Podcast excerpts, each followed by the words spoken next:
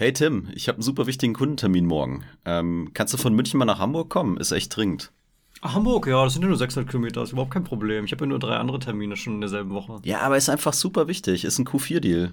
Ja, das sagen sie alle. Wie wär's denn mit Remote? Was ist denn Remote? Naja, so mit moderner Technologie und so Screensharing und so. Ja, ich weiß nicht. Also, äh, Spaß beiseite. Bei Spaß, um Spaß geht's hier nicht. Ne?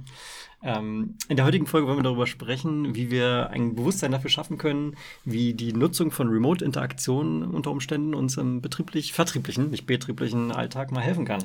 Genau, und wie wir das Ganze effizient und äh, durchaus gewinnbringend nutzen können.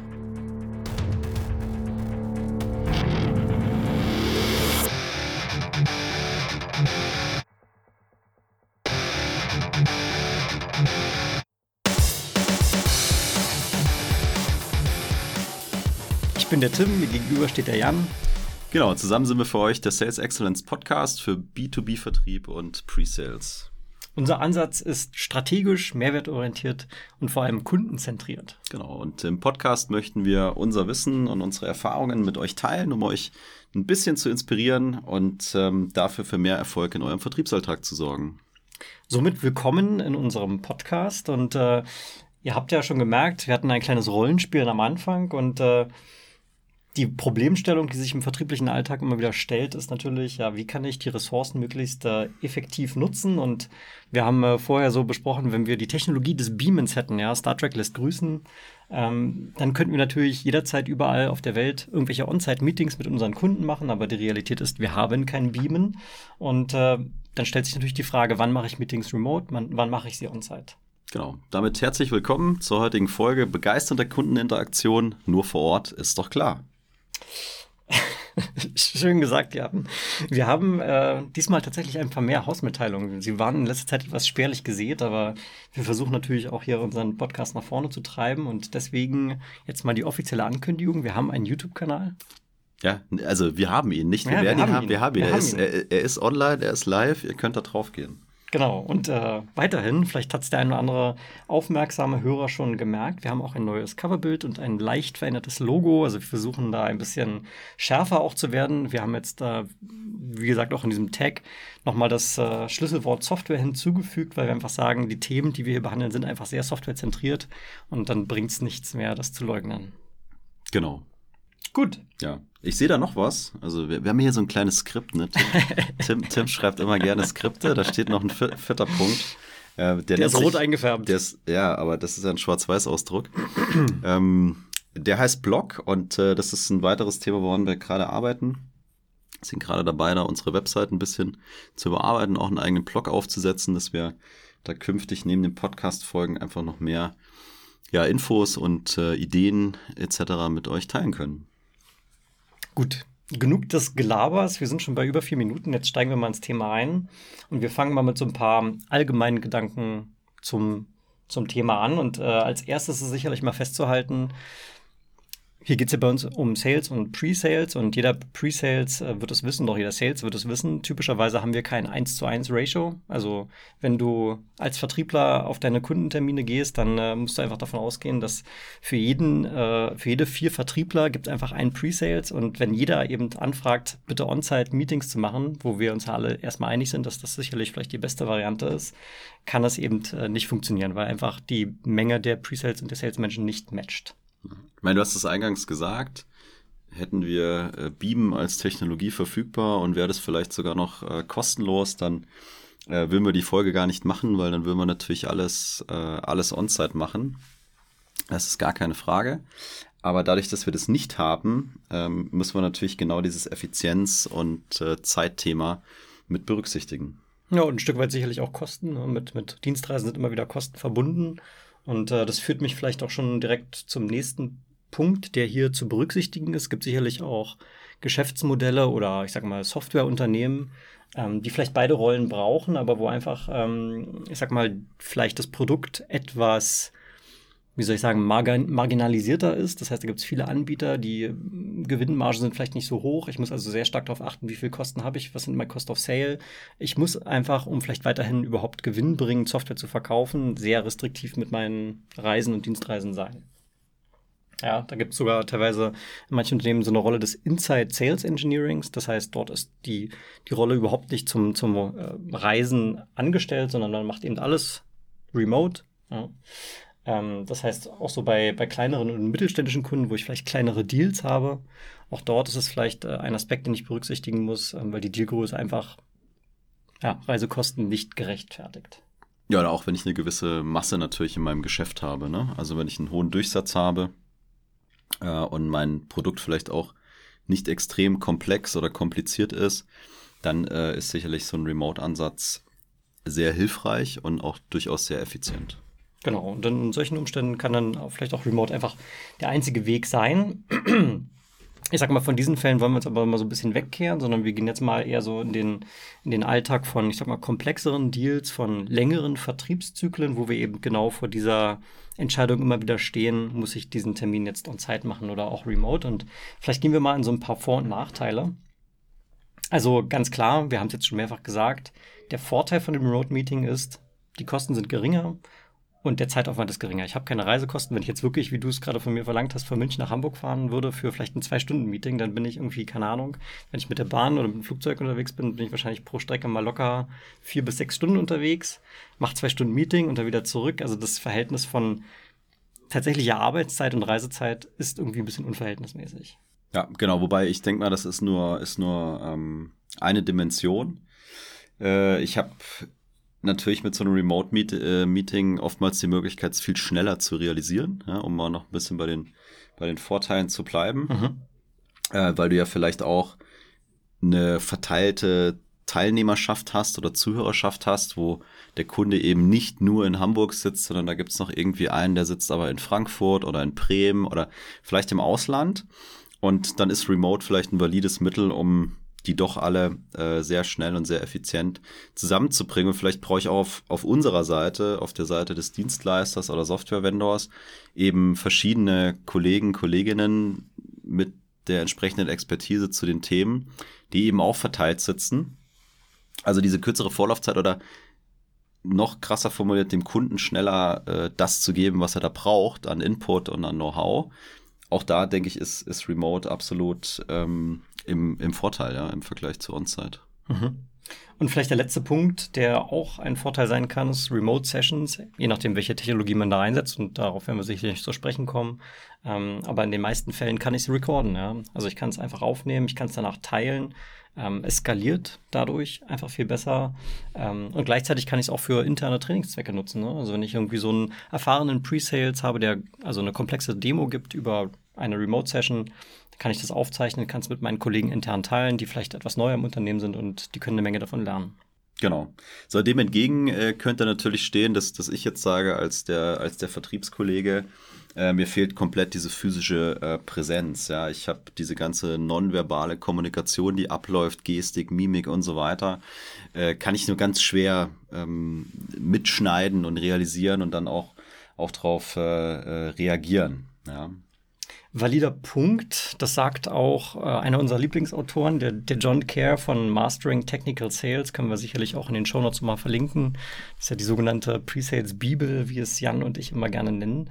Und äh, ja, also deutlich verringerte Effektivität und Du hast gerade die nonverbale Kommunikation genannt und Beispiele für Körpersprache genannt. Und ich glaube, eins der entscheidendsten Punkte ist eben auch diese Aufmerksamkeit. Ne? Also die, die Leute bei der Stange zu halten, beziehungsweise auch in der Lage zu sein, wann entgleitet mir mein Publikum, ist äh, remote einfach deutlich schwieriger, als es eben ähm, mit einem physischen Meeting möglich ist.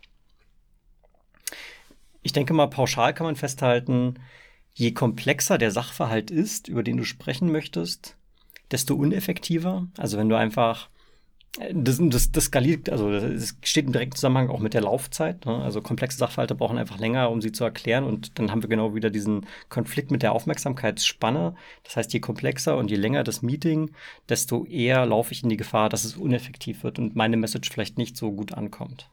Hm. Also ich würde ja sagen, it depends. Wie Dein Lieblingssatz? Wie du es wie eben äh, aufsetzt, aber da werden wir später drauf kommen. Das ist ja auch mal ganz schön, dass wir vielleicht so ein bisschen mal eine unterschiedliche Meinung zu einem und demselben Thema haben. Das, das kann ich mir nicht vorstellen. Es kommt, es, es kommt, ja sehr selten vor. Wir werden es wir erleben. Ja? Vielleicht, ist, vielleicht ist heute Premiere. wir gucken uns das mal an. Aber um das nochmal fortzuführen, also gerade wenn ich eben nichts äh, sehen würde, viele Leute denken jetzt vielleicht schon an, es gibt ja Kameras und sowas, aber wenn ich nichts sehe, also keine Körpersprache, keine Gestik, keine Mimik ähm, und auch die Aufmerksamkeit äh, schwer messbar ist für mich, dann entgleitet mir natürlich auch so ein Stück weit die Kontrolle unter Umständen über, über das Meeting, ja. Oder du bist, äh, der Kunde sitzt mit, keine Ahnung, zehn Leuten in einem Raum, hat aber nur ein Telefon und ähm, du kriegst auch gar nicht mal so richtig mit, wer redet da gerade, mit wem interagierst du gerade.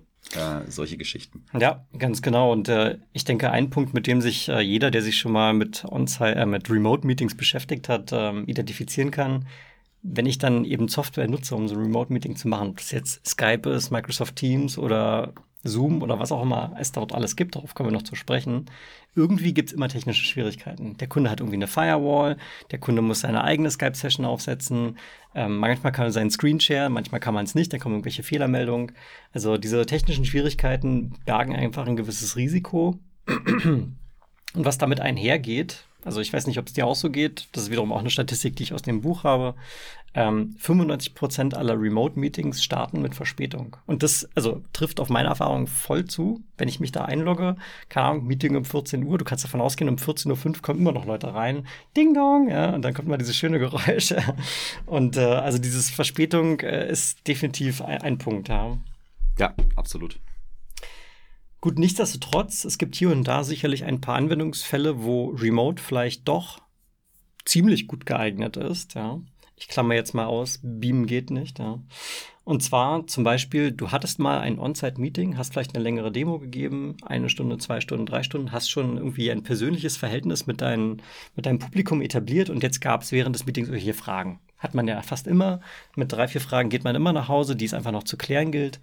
Und jetzt willst du diese Frage natürlich irgendwie kompetent und zeitnah beantworten. Und dafür wäre es doch schade, wenn man das einfach nur über E-Mail macht, sondern diese persönliche Connection kann man ja vielleicht nutzen. Und dafür ist so ein Remote-Meeting eigentlich super. Da kannst du dann dein, dein Gesicht äh, zeigen in, in, die Kamera. Du kannst irgendwie vielleicht die Antworten schon mal schriftlich auf einem Slide-Deck vorbereiten. Und so ein Follow-up als Remote-Meeting zu machen, ähm, kann praktisch dienen, diese gute Stimmung, die du hoffentlich in deinem ersten Termin etabliert hast, aufrechtzuerhalten. Ja. Und das, was wir eben auch schon gesagt hatten, wenn du eben, wenn die Teilnehmer an dem Meeting sehr stark verteilt sind, mhm. ne, dann kann es ja auch Sinn machen, es vielleicht zumindest teilweise remote zu machen. Ne? Vielleicht bist du bei dem, bei der Hauptteilnehmerschaft in Hamburg vor Ort, aber da hängt noch einer aus London drin, da hängt noch einer aus New York drin.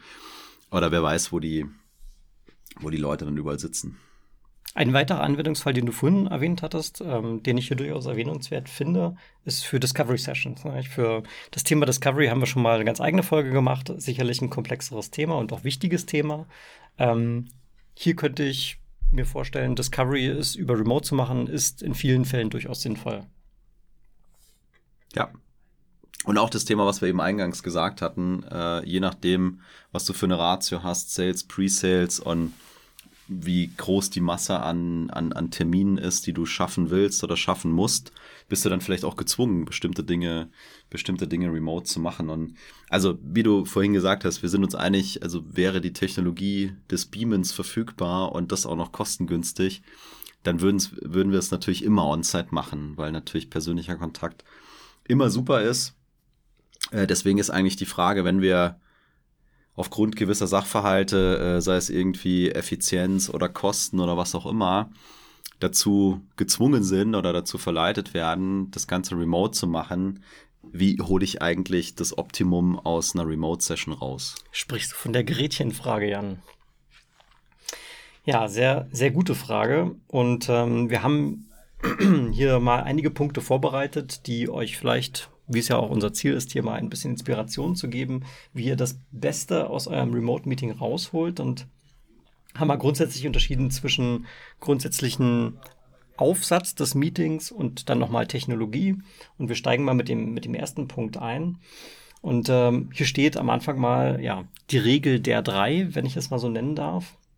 Es sind auch genau drei Punkte, die hier wichtig sind, nämlich berücksichtige, dass du ungefähr 30 Sekunden Zeit hast, um deinen ersten Eindruck über deine Präsentierfähigkeiten zu etablieren. Also die ersten 30 Sekunden müssen einfach sitzen.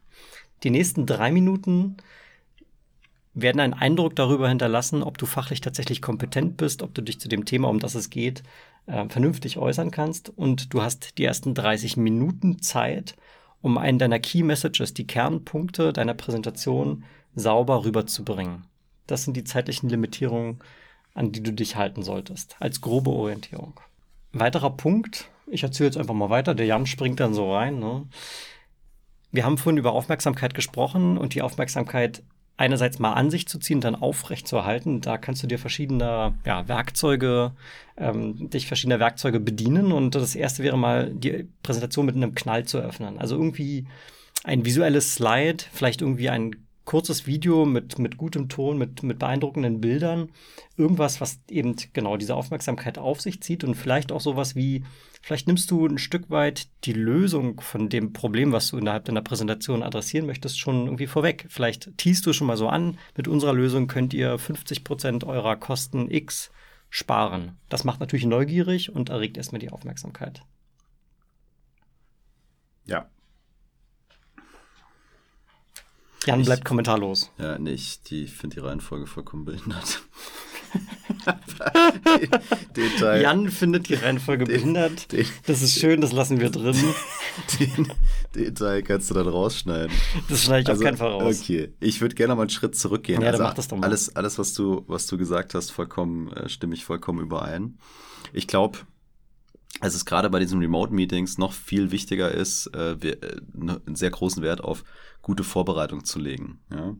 Also, dass äh, wirklich klar ist, was ist meine Agenda für diesen Termin, dass diese Agenda auch sauber kommuniziert ist, dass auch die Erwartungshaltung mit dem Kunden wirklich sauber gesetzt ist und nicht der Kunde erwartet, er kriegt drei Stunden Demo, du aber eigentlich davon ausgehst, nee, die erste Stunde ist noch Discovery und solche Geschichten.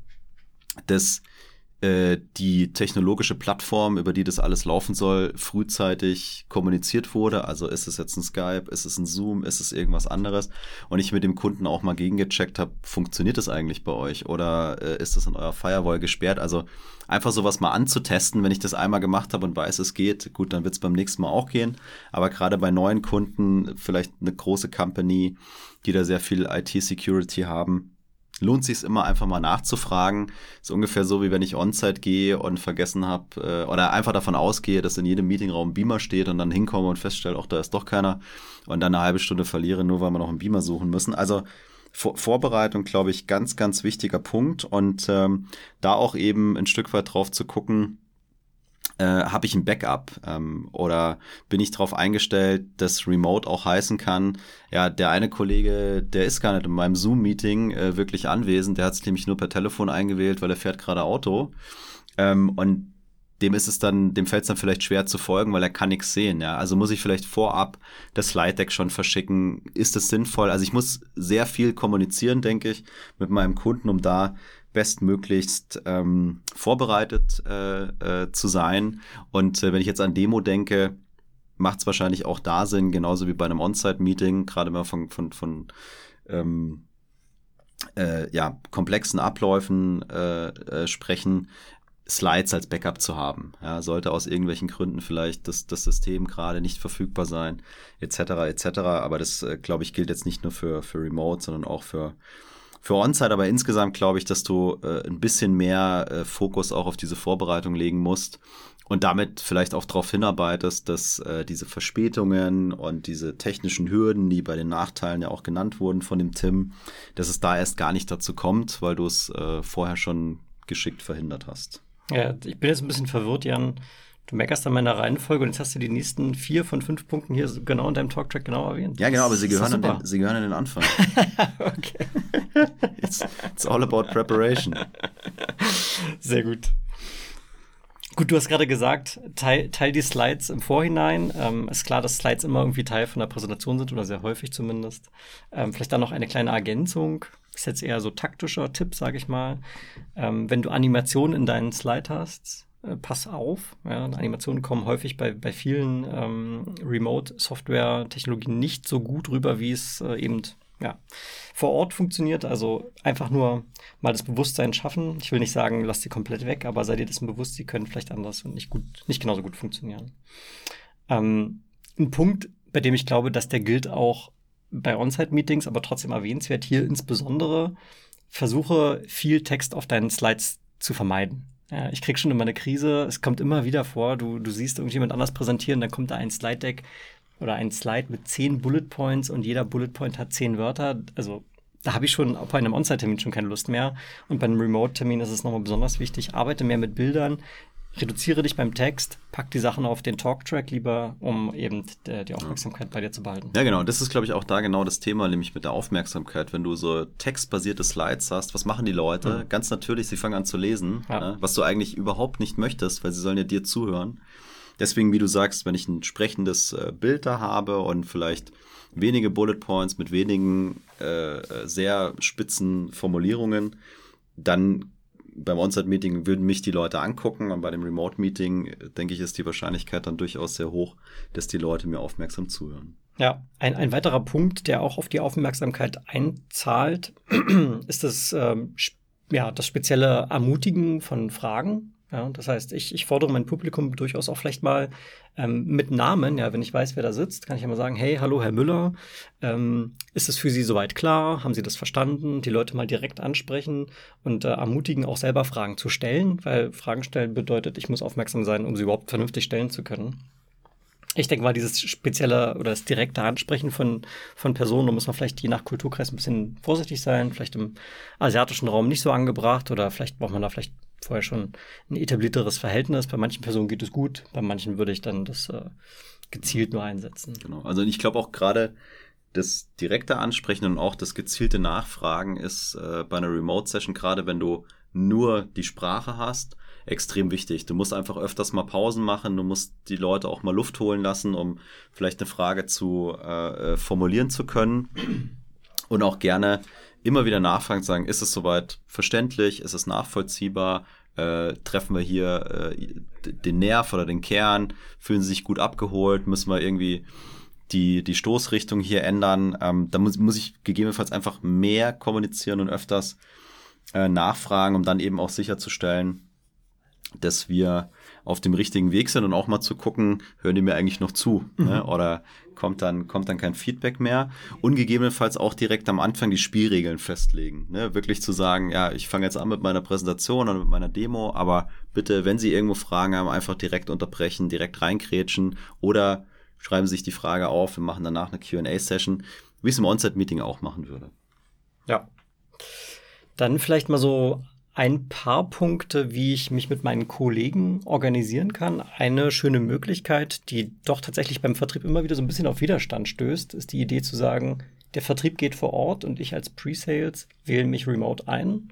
Ich glaube, da ist schon ein Mehrwert versteckt, weil der, der Sales kann dann praktisch vor Ort, ich sag mal, die Stimmung messen, kann hier mal reingrätschen, kann mal ähm, vielleicht äh, einen Punkt einwerfen, um die Aufmerksamkeit wieder herzustellen oder irgendwas ergänzen, wenn er in verdutzte Gesichter schaut und merkt, irgendwie ist der Punkt noch nicht angekommen. Kann einfach extrem gut moderieren. Genau.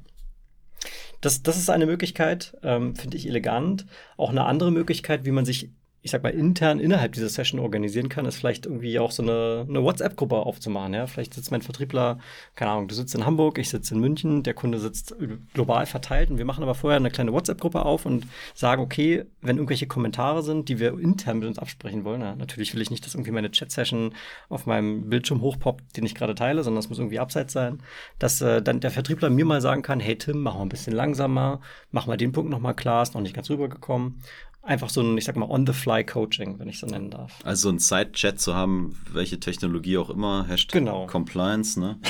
ähm. Ganz genau.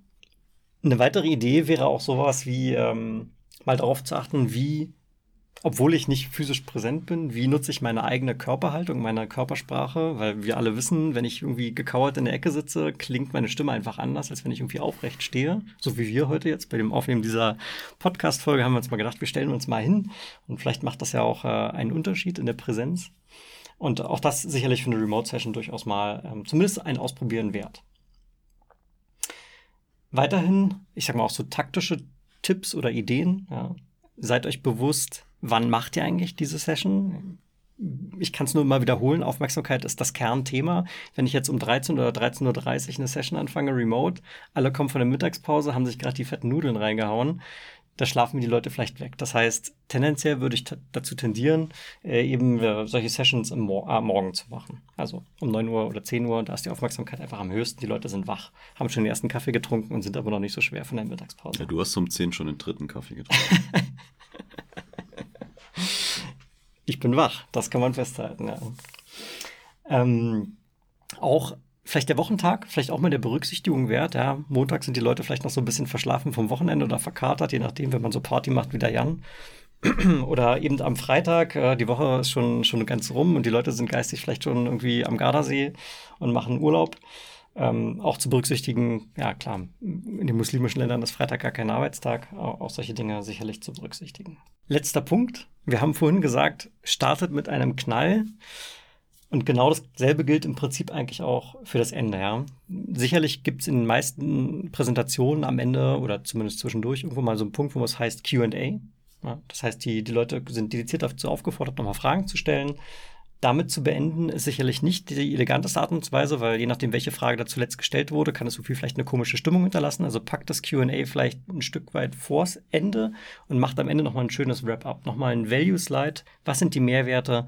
Was ist für euch als Unternehmen drin? Wie könnt ihr profitieren, um den positiven ja, Eindruck am Ende zu hinterlassen? Genau. Ich meine, das gilt aus meiner Sicht natürlich auch für das On-Site-Meeting. Absolut. Nur der Unterschied zum On-Site-Meeting ist, dass wenn du bei deinem Remote-Meeting die Auflegen-Taste drückst, ist es wirklich beendet. Ne? Beim On-Site-Meeting hast du immer noch, dass du mit dem Key-Stakeholder vielleicht aus dem Raum rausgehst, der bringt dich noch zum Parkplatz und du kannst da nochmal so ein bisschen schnacken und gewisse, gewisse Botschaften vielleicht auch positionieren. Das hast du beim Remote-Meeting natürlich nicht. Ganz genau. Ich würde jetzt an diesem Punkt mal hier erstmal einen Punkt setzen und vielleicht mal über Technologie sprechen, die uns also helfen kann, das Gestalten von einer Remote-Session gut zu machen. Ja, absolut. Also ich möchte, bevor wir über Technologie reden, die uns äh, hoffentlich hilft, das Ganze gut zu gestalten, nochmal auf so einen allgemeinen Punkt kommen. Also meine persönliche Erfahrung jetzt über die letzten Jahre ist auch, dass Remote-Meeting immer sehr stark äh, auf Abneigung stößt.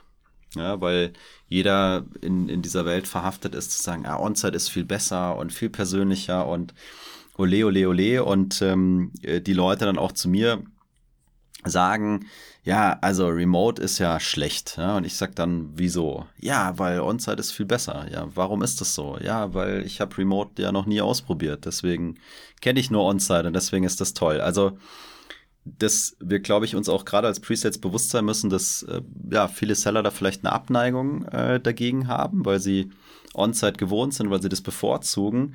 Wenn wir eben das, was wir vorhin gehört haben, aber nehmen und sagen, so, wir haben äh, keine 1 zu 1 Ratio ja, zwischen Sales und Presets und wir haben einfach sehr viele Kunden, die wir bedienen müssen in, in, in sehr, sehr kurzer Zeit, führt an ähm, Remote ja kein Weg mehr vorbei und dann ist das vielleicht auch so ein bisschen die Aufgabe von uns, äh, das mit dem Kunden mal so zu verhackstücken. Ja, ich wundere mich immer, jetzt arbeiten wir beide ja auch in einer, in einer Software-Company, die Kunden wollen mit uns über Digitalisierung reden. Ja, und ähm, schaffen es dann aber nicht, mit uns ein Remote-Meeting zu machen. Ja, oder sagen uns auch teilweise, wir, wir möchten das nicht.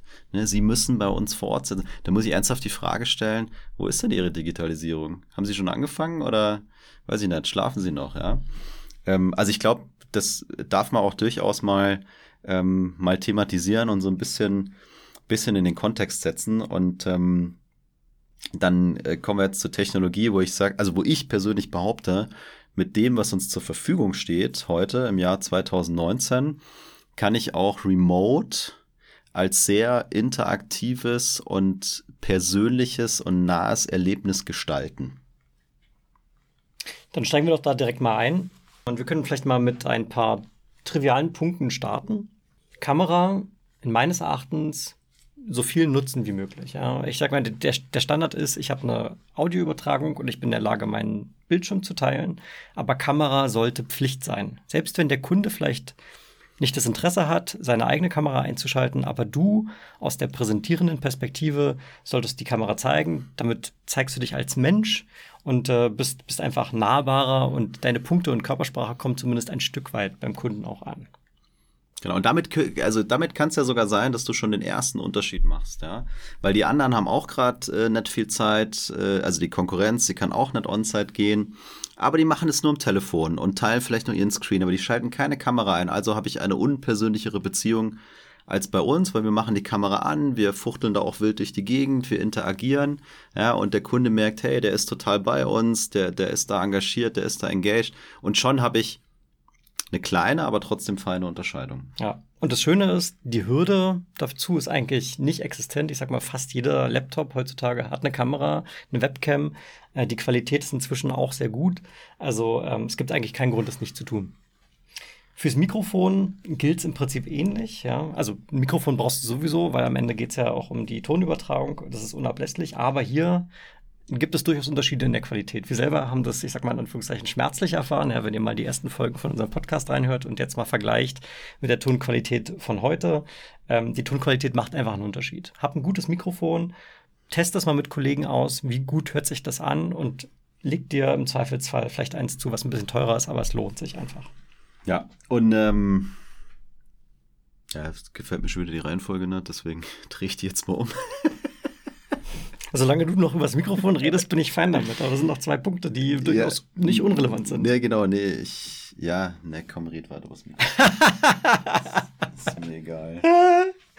Also, noch zwei Punkte. Es gibt ja inzwischen auch ähm, durchaus Mikrofone, die haben so eine aktive Geräuschunterdrückung, die blenden aus, wenn du im Hintergrund irgendwie deine Kollegen am Labern sind oder ein Zug vorbeifährt. Das gibt's schon, wenn du sowas bekommen kannst tu es. Ähm, auch für dich selbst. Das heißt, du hörst vielleicht auch deine eigenen Umgebungsgeräusche nicht. Ja? Also diese Geräuschunterdrückung sowohl fürs eigene Sprechen als auch fürs eigene Hören, ähm, um deine eigene Konzentration auch aufrechtzuerhalten, durchaus sinnvoll.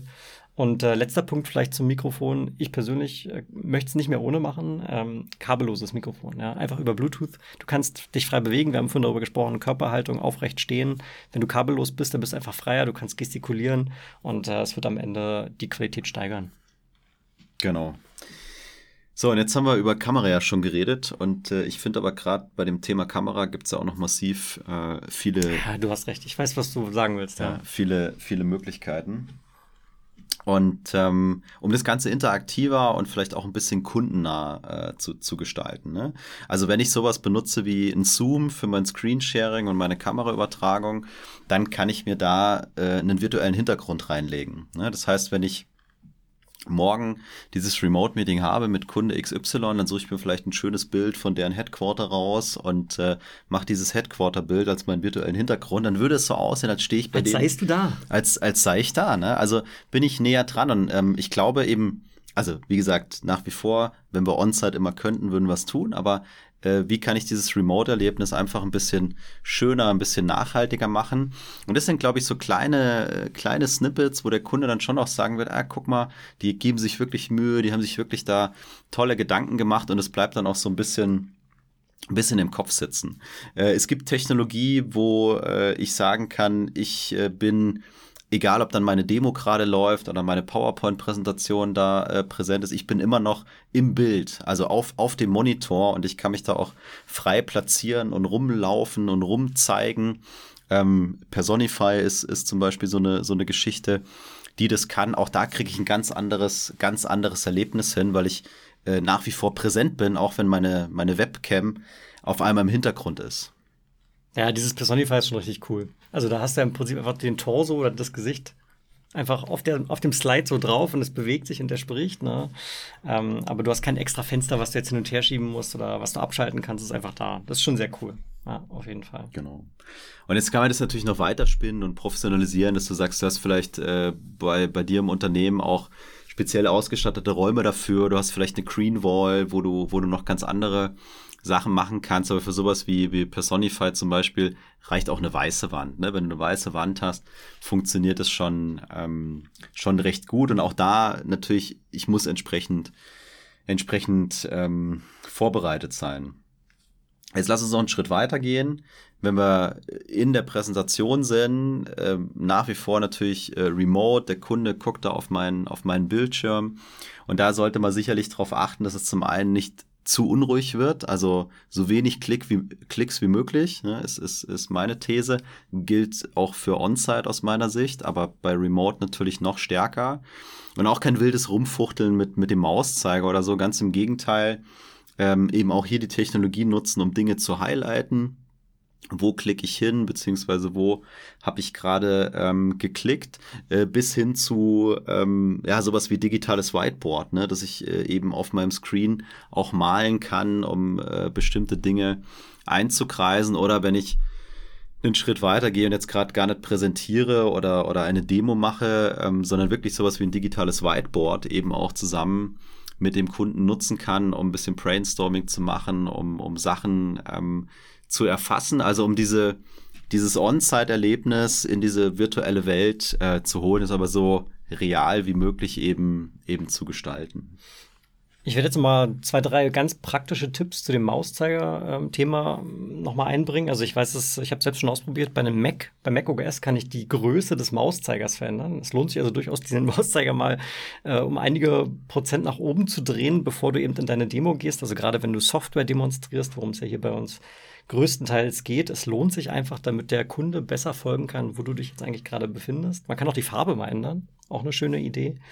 Und äh, was unter Windows zumindest geht, wenn man diese Bedienhilfen einschaltet, wenn ich irgendwie dreimal Control klicke, dann kommt so ein, wie so eine Wellenform um meinen Zeiger herum. Das heißt, der Kunde weiß sofort, okay, da ist jetzt der spannende Punkt, über den, über den sich das Gespräch dreht. Ja, oder du zoomst vielleicht auch mal rein in bestimmte äh, Ausschnitte von deiner Demo oder solche Geschichten. Ja. ja. Also auch diese ganzen Dinge, äh, würde ich sagen, kannst du bei einem On-Site-Meeting sehr gut verwenden. Aber Definitiv. bei einem Remote-Meeting natürlich noch da viel erst mehr. Recht, ja. Ganz richtig. Und ich glaube, also dieses Universum der Software, die man hier nutzen kann, um nochmal einen besseren Eindruck zu machen oder eben sich herab, zu, herab um sich äh, über die Konkurrenz hinauszusetzen, äh, ist auch nicht das richtige Wort. Ich bin irgendwie gerade ein bisschen von dem Sabuka angedödelt. Ja, um, um den Unterschied zu machen. die zwei Prozent, um die es ja mal geht bei uns. Ähm, Gibt es einfach viele verschiedene Dinge. Ich glaube, es ist auch jetzt nicht der Anspruch der Folge, das äh, vollends zu erörtern, aber ich glaube, der Punkt ist zu sagen, macht euch bewusst, was euer Arbeitgeber im Portfolio hat für Software, schaut euch das an, welche Sachen gibt es oder regt vielleicht auch mal den, den Einkauf von einer bestimmten Software an. Das kann einfach helfen. Ja. Probiert es einfach. Und ich möchte aber noch ein konkretes Beispiel machen. Wir haben jetzt immer über Präsentation und Demo äh, und so weiter geredet. Du hast vorhin, vorhin mal gesagt, Remote Discovery Session. Ja? Also auch hier, glaube ich, kannst du ein, ein, ein sehr gutes Erlebnis bei deinem Kunden erzeugen. Ich mache mal äh, extremen Vergleich. Also wir machen jetzt eine Remote Discovery Session am Telefon. Ne, wir haben so eine, so eine Einwahlnummer, Konferenznummer. Das heißt, wir haben nur Sprache und wir stellen dem Kunden Fragen und er gibt uns Antworten. Das ist Variante 1 von Remote. Variante 2 ist, wir haben so ein Remote-Meeting mit einem Zoom oder was auch immer für Technologie wir da einsetzen. Wir haben unsere Kamera eingeschalten. Ähm, wir haben eine knackige Begrüßung natürlich und die kann dann eben auch visuell sein, weil wir sind sichtbar, wir können unseren Bildschirm teilen. Und ich habe meinen Bildschirm geteilt und habe auf dem Bildschirm ähm, eine Mindmap oder irgendeine äh, ja, Kollaborations-App offen, die eine gewisse Struktur vorgibt für meine Discovery Session und den Kunden letztendlich durch diese 30, 60, 45, was auch immer, wie viele Minuten ähm, durchleitet und ich kann das Ganze vielleicht aufnehmen äh, und ich kann von meiner Mindmap äh, direkt einen, einen, schönen Export machen. Ich kann vielleicht sogar die Kontrolle über meinen Bildschirm mal abgeben und der Kunde kann, kann selber mittippen. Und jetzt legt das mal nebeneinander und äh, dann behaupte ich, diese zweite Variante von äh, Remote Meeting, die, die wird einen richtig guten Eindruck machen bei dem Kunden. Du hast einen ganz klaren Follow-up äh, hinterher. Und je nachdem, was du für eine, für eine Software einsetzt, ähm, äh, ich habe äh, Mural äh, kennengelernt vor kurzem.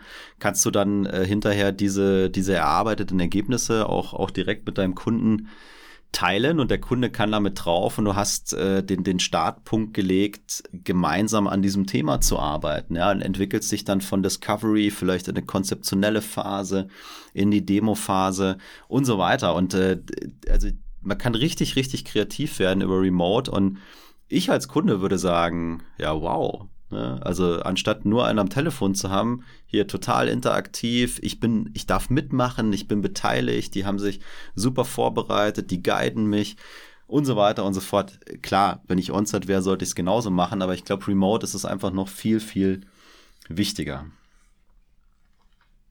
Gut, ja, jetzt haben wir hier schon 40 Minuten am Stück mal wieder unsere sehr geehrten Zuhörer vollgelabert. Ich ja, das wird richtig lustig. Es wird richtig lustig. Es wird richtig lustig, wie viele Leute realisieren, dass du am Anfang sagst, wir reden schon vier Minuten, äh, du davon aber später noch eine rausschneidest und es dann eigentlich drei sind statt vier. Ah ja, crazy. Ja, merkst du, ne? Ja, schönes Ding.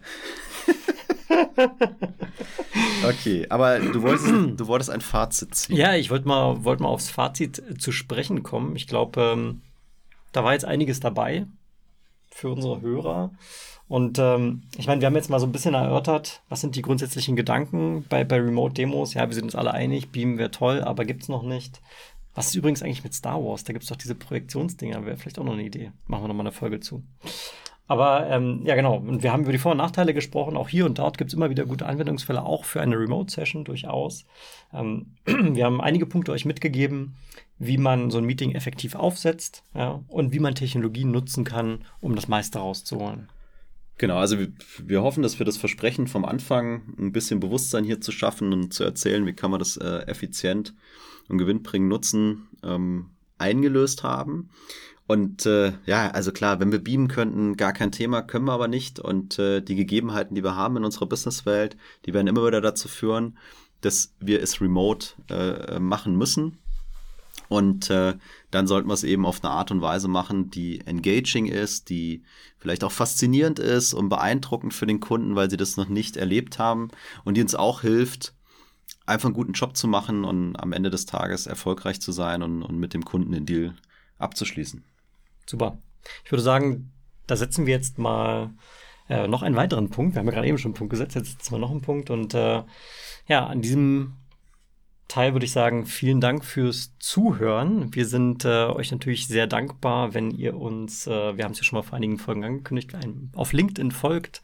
Dort äh, werden alle neuen Folgen angekündigt. Wir teilen immer mal wieder Inhalte, sowohl eigene als auch fremde Inhalte, die irgendwie zum Thema B2B-Softwarevertrieb relevant sind und äh, freuen uns dort auf Interaktion und Fragen von euch. Genau, Link steht in den Show Notes und in diesem Sinne ähm, einen schönen Dezember, ein frohes Weihnachtsfest und äh, wir hören uns im Januar. Ah. Tatsache, die letzte Folge des Jahres. Tschüss. Ciao.